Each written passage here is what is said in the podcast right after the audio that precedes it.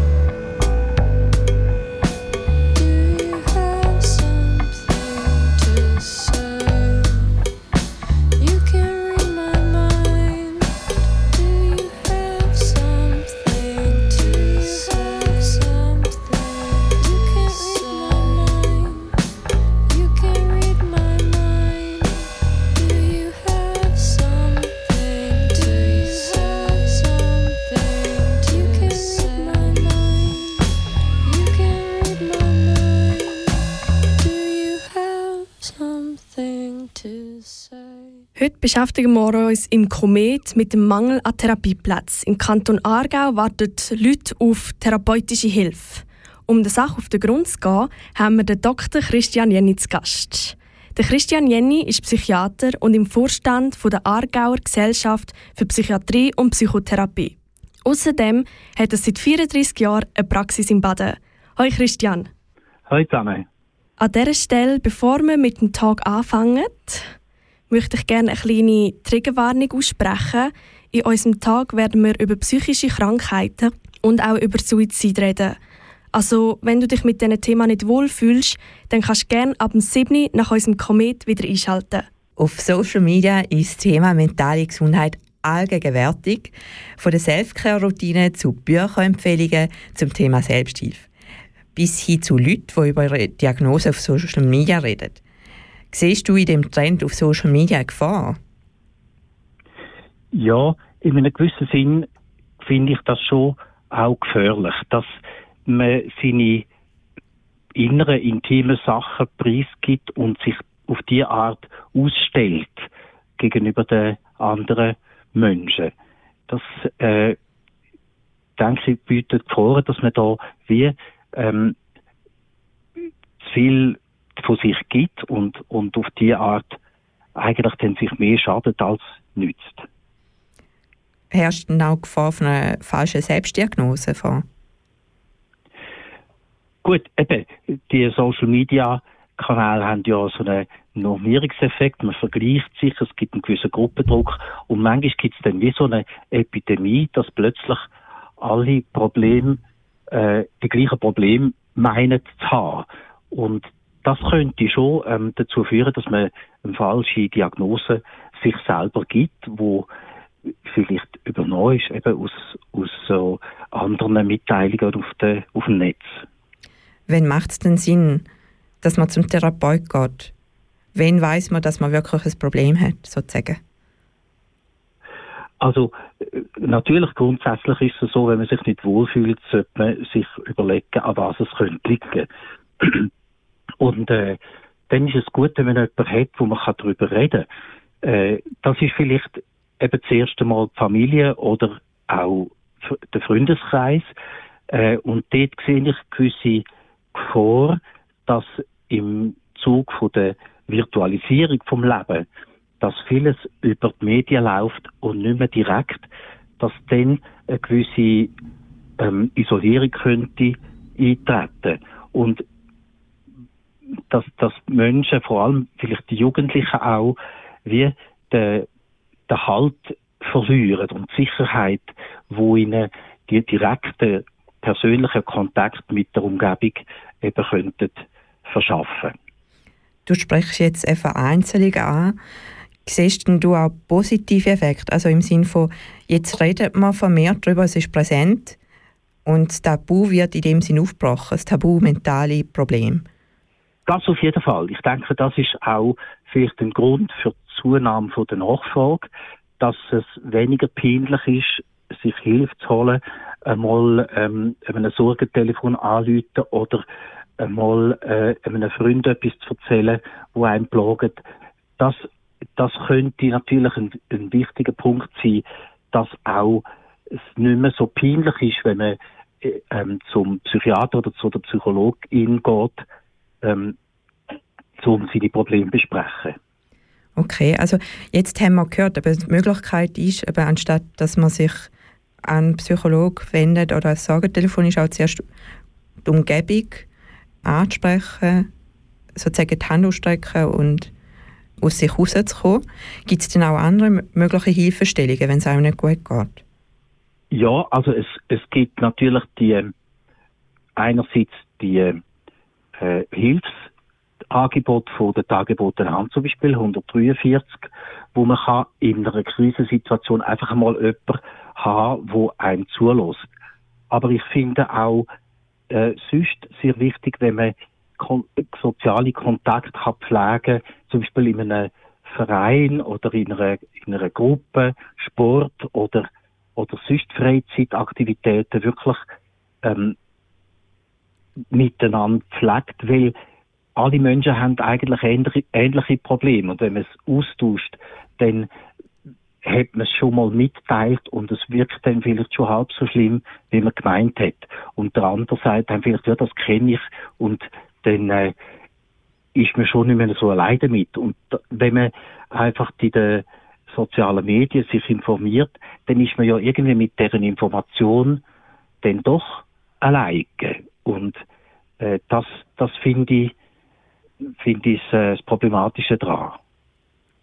Ja, du hast das Sorgentelefon angesprochen, weil Darbotene Hans 143 hat nämlich gesagt, dass die Leute zwischen 19 und 40 eine tiefere psychische Widerstandsfähigkeit haben. Wie schätzt du das denn ein? Also im Allgemeinen ist es natürlich so, dass die Zeit von der Pubertät, vom Teenageralter bis äh, äh, etwa 25, dann die Zeit ist, wo man sich ja enorm verändert, die Persönlichkeit bildet sich, man muss äh, äh, den Weg ins Erwachsenenleben finden, man muss äh, schauen, mit was möchte ich meine Zeit verbringen, was für einen Beruf möchte ich lehren und so weiter. Die Beziehungen fangen an, man lernt sich selber und die anderen neu kennen und äh, das ist natürlich sicher eine sehr kritische ähm, oder sagen wir mal verletzliche Phase, wo, ähm, wo dann natürlich Krisen noch leichter auftreten, als wenn man, sagen wir, 40 oder 50 ist. Dort gibt es dann wieder andere Themen, wahrscheinlich, wo, wo im Vordergrund rücken. Und würdest du sagen, Jugendliche hat es ja schon immer gegeben. Würdest du sagen, dass den Jugendlichen heutzutage schlechter geht als früher? Und wenn ja, wieso überhaupt? Also ich glaube, da spielen verschiedene Faktoren eine Rolle. Ähm, es ist, es ist heute natürlich äh, einfach ein enormer Leistungsdruck da auf alle Menschen, ähm, auf die Jugendlichen besonders. Es ist, äh, man steht in einem, in einem Konkurrenzkampf vielleicht mehr als früher. Ich meine, als ich jung war, hat man im Grunde genommen können alles lernen, was man hätte wollen. Heute muss man schauen, komme ich überhaupt noch immer unter und äh, äh, kann man mich noch immer brauchen und was interessiert mich überhaupt. Und äh, das ist sicher ein Faktor. Und dann so auch der Zustand von der Welt. Ich denke, äh, jetzt Pandemie ist sicher eine, eine Zeit gewesen, wo jetzt vorübergehend zum Glück äh, für die Jugendlichen sehr einschneidend war mit dem, mit dem Lockdown. Da kann ich vielleicht sagen, äh, ich hätte ja nicht einmal dürfen arbeiten in dieser Zeit vom Lockdown. Ich hätte nur dürfen Notfall behandeln. Ich habe gefunden, es ist ganz wichtig, dass Menschen wirklich können zu mir kommen in Therapie. Wir haben einfach den grossen Abstand gehabt von den Stühlen, aber sonst ist es ein analoges Gespräch gewesen. Und das habe ich empfunden, dass das sehr wichtig ist, dass man sich wirklich persönlich sieht. Also die Pandemie ist sicher ein Faktor und ein anderer wichtiger Faktor ist eigentlich jetzt, äh, ja, was, was die Jungen besonders zum Glück beschäftigt, ist, ist äh, die Klimasituation und was alle Menschen auch beschäftigt, sind, sind natürlich die geopolitischen Zustände. Also der Krieg äh, in der Ukraine ist, ist natürlich eine Katastrophe und auch andernorts auf der Welt natürlich, wo viele Jugendliche auch stark verunsichert tut. Das ist immer wieder ein Thema. Ich glaube, das sind so, so Belastungsfaktoren, die jetzt schon anders sind als, sagen wir noch, vor 40 Jahren. Ja, also du hast jetzt gesagt, aber die jungen Leute geht es jetzt aus, aus, verschiedenen Gründen, ja, man könnte jetzt sagen, ein bisschen schlechter, psychisch gesehen. Wenn sie sich jetzt für Hilfe suchen und sich überlegen, in Psychotherapie zu gehen, macht es einen Unterschied, wenn sie jetzt zum Psychiater gehen oder zum Psychologen? Ähm, also im Grunde genommen macht es einerseits keinen Unterschied. Also der Psychiater und der Psychologe äh, haben, Frauen sind immer mitgemeint, äh, haben äh, eine gemeinsame Aufgabe. Die psychotherapeutische Aufgabe ist das, ist das Gespräch mit den Patienten herausfinden, äh, was was Problem eigentlich ist und wie man es könnte angehen. das ist ein gemeinsamer Teil, wo sowohl beim Psychiater oder Psychiaterin wie bei den PsychologInnen eigentlich gut aufgehoben ist. Wenn es schwerere Störungen sind, also zum Beispiel, sagen wir mal, eine, Magersucht oder, äh, oder ADHS oder äh, schwere Depressionen oder ähm, sogar eine Schizophrenie, ähm, Psychose, dann braucht eventuell Medikament und da ist dann der Psychiater eher äh, gefragt. Also dass man kann sowohl psychotherapeutisch wie auch medikamentös unterstützend ähm, schaffen. Der Psychologe hat da, die Möglichkeit nicht, wie wir am Anfang schon erwähnt haben. Und, äh, aber im Grunde in dem, in dem psychotherapeutischen Bereich sind beide Berufsgruppen gleichwertig. Du sprichst jetzt an, also wenn man eine schwerere Belastung hat, die einen beschäftigt, wäre es besser, zum Psychiater zu gehen. Ich habe jetzt aus meinem Umfeld gehört, geht man zum Psychiater, auch wenn man das Gefühl hat, man hat jetzt nicht etwas Starkes, also nicht etwas Schwerwiegendes, eben wie Schizophrenie, kommt man dann trotzdem viel schneller Medikament. Stimmt das Stigma? Also ich kann von mir selber reden. Ich bin sehr vorsichtig mit den mit den Medikamenten. Also ich probiere immer zuerst herauszufinden, um was geht es eigentlich. Und äh, der Patient, Patientin, die zu mir kommt, äh, der, der, der steht im Zentrum mit seinem Problem.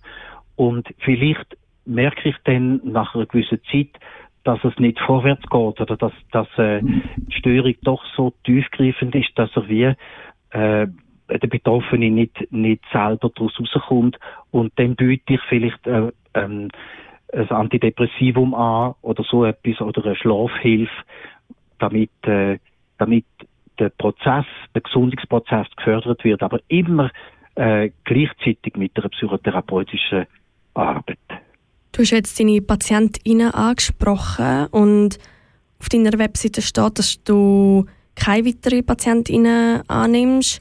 Ist das, weil du auch überlastet bist?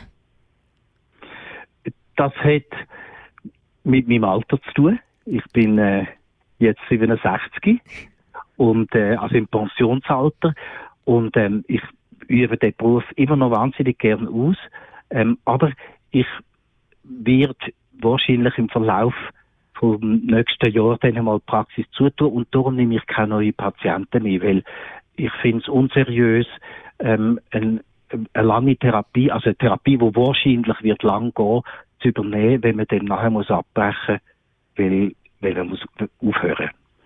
Ähm, aber der, also die Auslastung, da kann ich jetzt sagen, äh, wo ich Praxis aufgetan habe, im 89, ist es etwa drei Wochen gegangen und dann bin ich eigentlich voll gewesen. Also die Nachfrage ist schon damals sehr groß gewesen und ich habe immer wieder halt müssen etwa mal am Telefon sagen, ich kann im Moment keine neuen Patienten nehmen.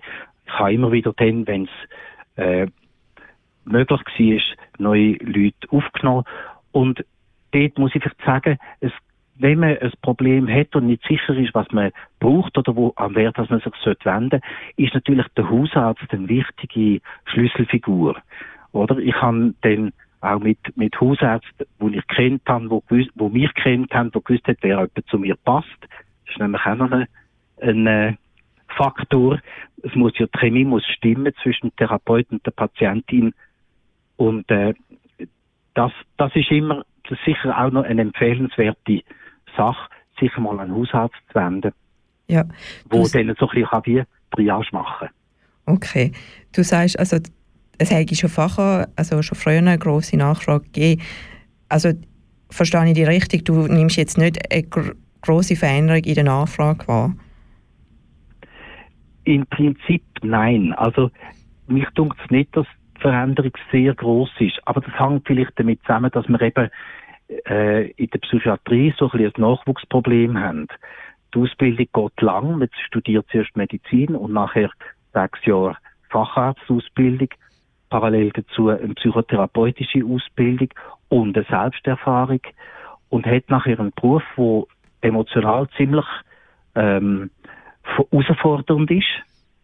äh, man muss sich selber auch gut kennen, man muss seine Grenzen kennen, sich können abgrenzen und gleichzeitig doch äh, ein Einfühlungsvermögen haben, wo man den, den Patient, Patientin er, erreichen kann, verstehen kann.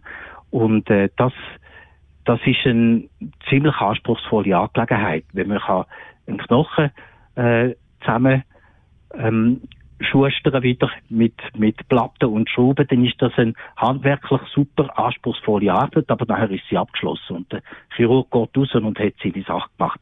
Äh, der Psychiater hat äh, mehr, ist viel näher natürlich am, am Zentrum, am Kern vom Mensch dran. Ja, das heißt dementsprechend ist äh, sich nicht viele Leute der Aufgabe stellen, weil es eben so viel umfasst und so viel Aufopferung verlangt. Ja, also ich denke, es hat einfach nicht so ein großes Prestige, wie, oder wenn man Herzchirurg ist oder, oder äh, Hirnchirurg oder, oder ähm, was auch immer, Frauenarzt oder so, dann, dann hat das mehr Prestige in der Gesellschaft ja. als der äh, Psychiater, Psychiaterin, die sich eigentlich um die Schwächsten kümmert. Mhm. Mhm. Okay. Ähm, ja, wir haben es schon vorher angesprochen, das Thema mentale Gesundheit wird immer mehr salonfähig. Äh, ganz offen wird aber noch nicht darüber geredet. Und es gibt den Mangel an Therapieplätzen, die die Medien häufiger thematisieren jetzt in den letzten Monaten. Eine Schlussfolgerung, die man jetzt ziehen könnte, ist, wenn das Tabu noch mehr schwindet, wird die Nachfrage nach Therapieplätzen mehr ansteigen. Wie siehst du die Tendenz? Also, das ist so, das ist gerade jetzt in die Gesundheitspolitik hinein. Ähm, Prämienerhöhung, wo jedes Jahr stattfindet, äh, die lädt natürlich, äh, die, die bewirkt natürlich, dass man sparen im Gesundheitswesen und man möchte nicht eine Mengenausweitung erzeugen, indem das immer noch mehr Leute noch mehr Leistungen beziehen. Auf der anderen Seite ist eben die Nachfrage gestiegen, offensichtlich, aus den Gründen, die wir gesagt haben. Und äh, darum hat der, der Bundesrat dann beschlossen, dass wir jetzt PsychologInnen auch zulässt zu den Krankenkassenleistungen mit dem neuen sogenannten Anordnungsmodell. Genau. Und das, ja. Das, äh, das Anordnungsmodell thematisiert wir im zweiten Block. Ähm, das ja. ja, ich würde jetzt sagen, wir machen hier kurz eine Pause und hier anhängen. Was meinst du, Delia? Ja, auf jeden Fall. Wir machen jetzt auf jeden Fall eine kleine Verschnaufspause und reden dann im zweiten Block über mögliche Lösungsansätze und auch welche Auswirkungen der Therapieplatzmangel in Zukunft auf die Betroffenen wird haben. Genau. Aber jetzt gibt es noch einen Song.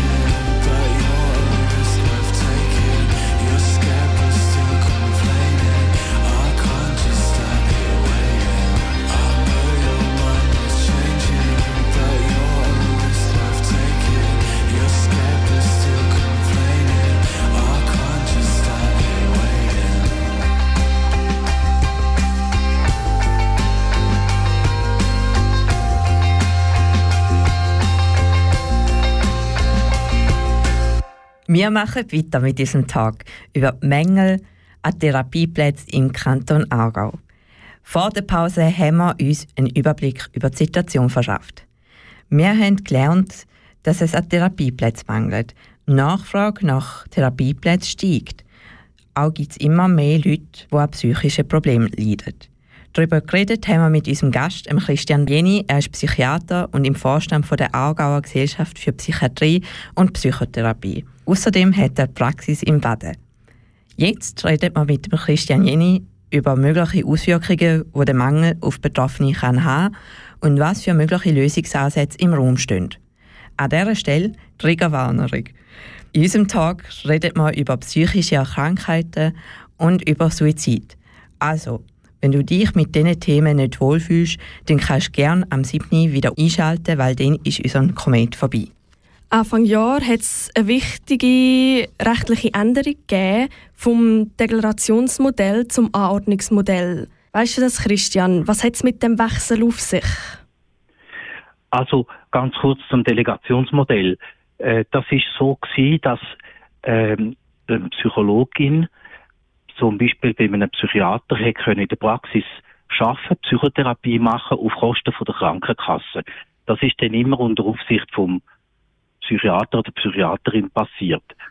Und das Delegationsmodell hat man aufgegeben zugunsten vom Anordnungsmodell, wo äh, PsychologInnen eigentlich selbstständig können schaffen, also nicht mehr in der Praxis vom Psychiater oder der Psychiaterin müssen sein und äh, können wie bei einem, sagen wir mal, bei der Physiotherapie eine Verschreibung vom Hausarzt bekommen, so dass sie ähm, beim, bei der ersten Phase 15 äh, Gespräche haben mit dem Patienten auf Kosten von der Krankenkasse. Und dort hat, spielt der Psychiater dann gar keine Rolle mehr.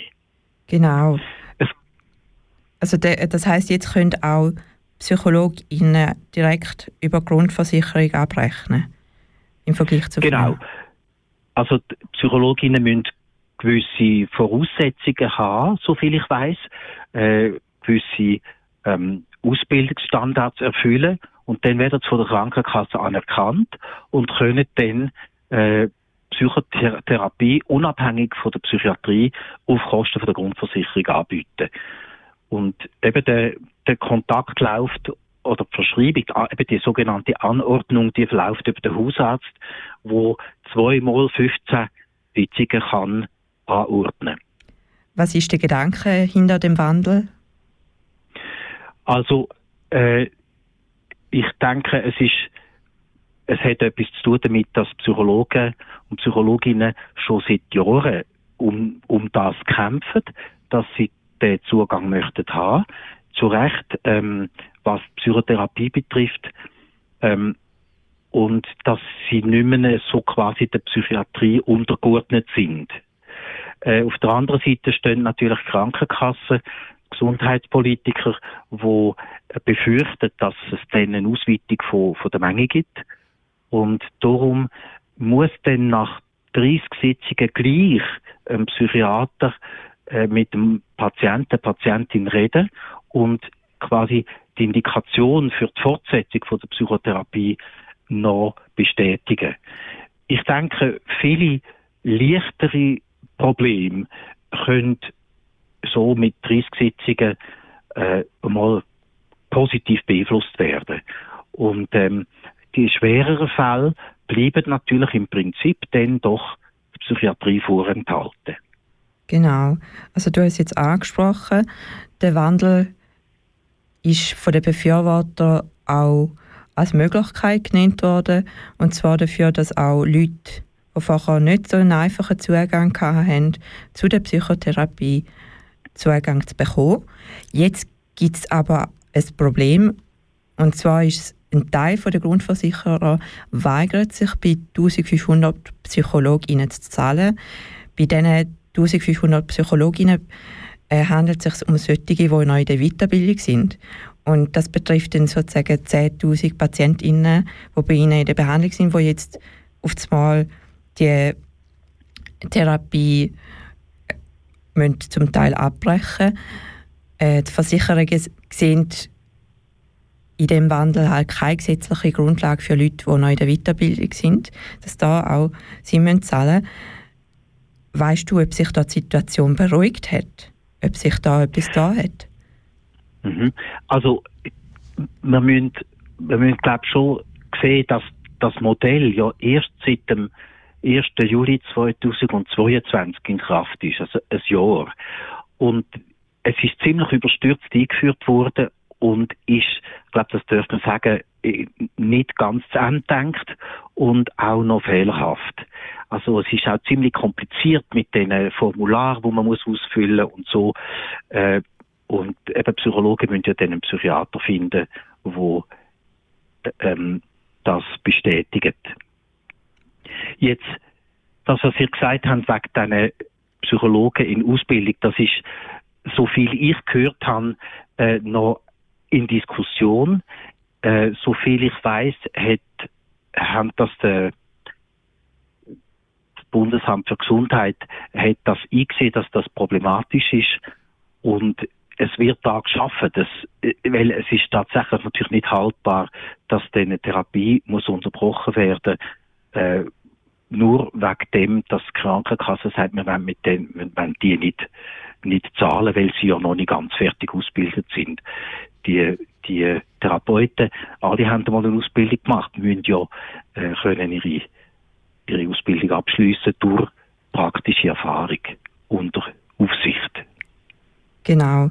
Und jetzt ist fast ein Widerspruch sozusagen, dass jetzt noch weitere Stellen, also Therapieplätze sozusagen durch die Änderung jetzt in Gefahr sind. Gibt es denn weitere Gründe für die fehlenden Therapieplätze? Im Gesundheitswesen zum Beispiel oder auch in der Art der Ausbildung. Du hast es schon im vorherigen Blog angesprochen, zum Beispiel für, äh, für Psychiater aber es sind ja mehrere verschiedene Berufe, die da zusammenkommen. Ja, also ich denke, es ist, äh, also Psychiater, eben da habe ich gesagt, wir haben ein gewisses Nachwuchsproblem. Äh, überhaupt die Ärzteausbildung ist ja eigentlich, das denke ich, habe ich immer wieder gedacht, es ist komisch, dass die reiche Schweiz nicht genug Ärzte ausbildet äh, für die Versorgung der Bevölkerung. Dann kommen Ärzte, gerade auch Psychiater aus anderen Ländern zu uns und fehlen dann in ihren Herkunftsländern und haben, und das ist eine Spezialität natürlich in der Psychiatrie, haben dann äh, nicht den, den nötigen Zugang zu unserer speziellen Kultur. Und das ist sicher ein Problem. Ähm, aber ich glaube, ich habe deine Frage nicht ganz beantwortet. Genau, also wir haben jetzt die Frage gesehen, eben, was für Gründe gibt es für den ähm, Mangel an Therapieplätzen. Und eben zum einen, eben, dass es, du sagst es, es äh, also ein Nachwuchsproblem gibt unter den PsychiaterInnen, dass zu wenig Angebot da herrscht. Ähm, aber vergleichsweise sagt jetzt zum Beispiel, ähm, ja, sagen jetzt Verbände, dass die Schweiz im Vergleich zu anderen Ländern im Ausland pro Kopf, also vor allem bei den Erwachsenen, relativ viel äh, also Psychotherapieplätze anbietet. Aber der Mangel herrscht trotzdem vor. Das ist ein bisschen ein Paradox, oder? Aha, ja, ja, das ist, das ist ein Paradox. Also,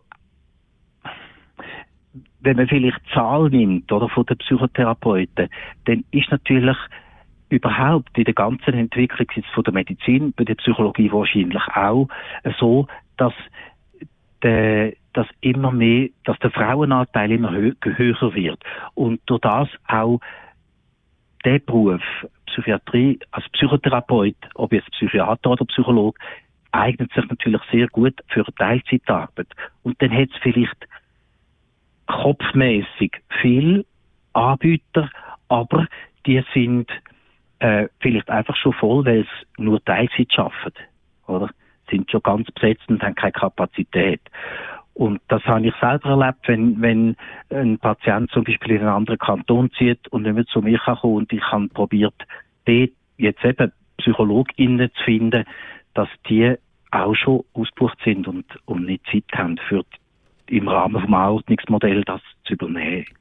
es fehlen vielleicht auch die, ähm, die, die Auffangmöglichkeiten, die wir am Anfang gesagt haben, mehr, oder, als früher. Also, dass, dass man, ich meine, zum Pfarrer geht man sowieso nicht mehr.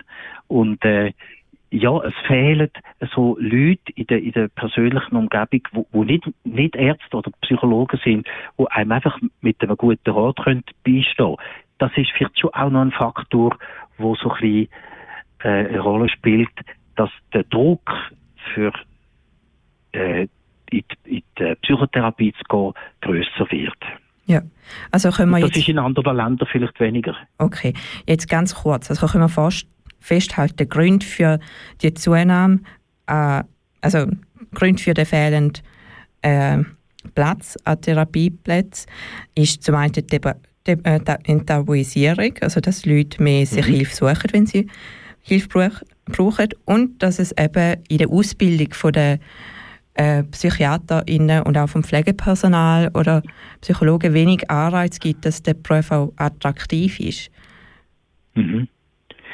Ja, also äh, wenn du das Pflegepersonal ansprichst, da höre ich natürlich von den Kollegen in den Kliniken, oder, äh, dass dort ja ständig ein Personalmangel herrscht und durch das die Menschen, die dort arbeiten, enorm gestresst sind äh, ähm, und der, der Druck, dass wenn, wenn jetzt jemand in einer Krise ist und er findet keinen Psychotherapieplatz, äh, dann wird es immer schlimmer, es wird immer ärger, es chronifiziert sich, er geht vielleicht aus seiner Ausbildung raus oder aus seinem, seiner Stelle und irgendwann landet er vielleicht sogar in der Klinik. Oder? Und dann hat es dort zu viele Patientinnen und zu wenig Personal und es, es kann nicht, es kann nicht ähm, adäquat geholfen werden. Und das ist natürlich auch dort, äh, das wissen wir ja auch seit der Pandemie, dass Personalmangel herrscht auch in den Kliniken. Ja, du hast gesagt, es herrscht überall Personalmangel in den Kliniken, bei den PsychologInnen und TherapeutInnen und dass viele Leute auch dann äh, müssen eingewiesen werden, eben durch den Mangel.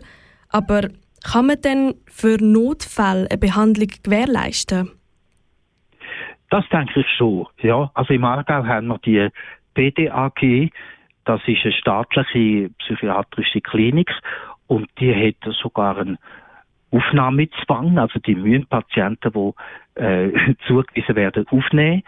Und äh, dort kann man sicher, ähm, die haben eine hervorragende Kriseninterventionsstation, wo man auch einmal in der Verzweiflung ein paar Tage angehen kann. Und ähm, einfach zur Ruhe kommen oder mal schauen, wie kann es weitergehen. Aber die brauchen ja dann auch nachher wieder jemanden, wo das weiterführt. Und wo dann, wo dann in der, wenn es wieder im Ambulanten ist, dann kann die Therapie übernehmen.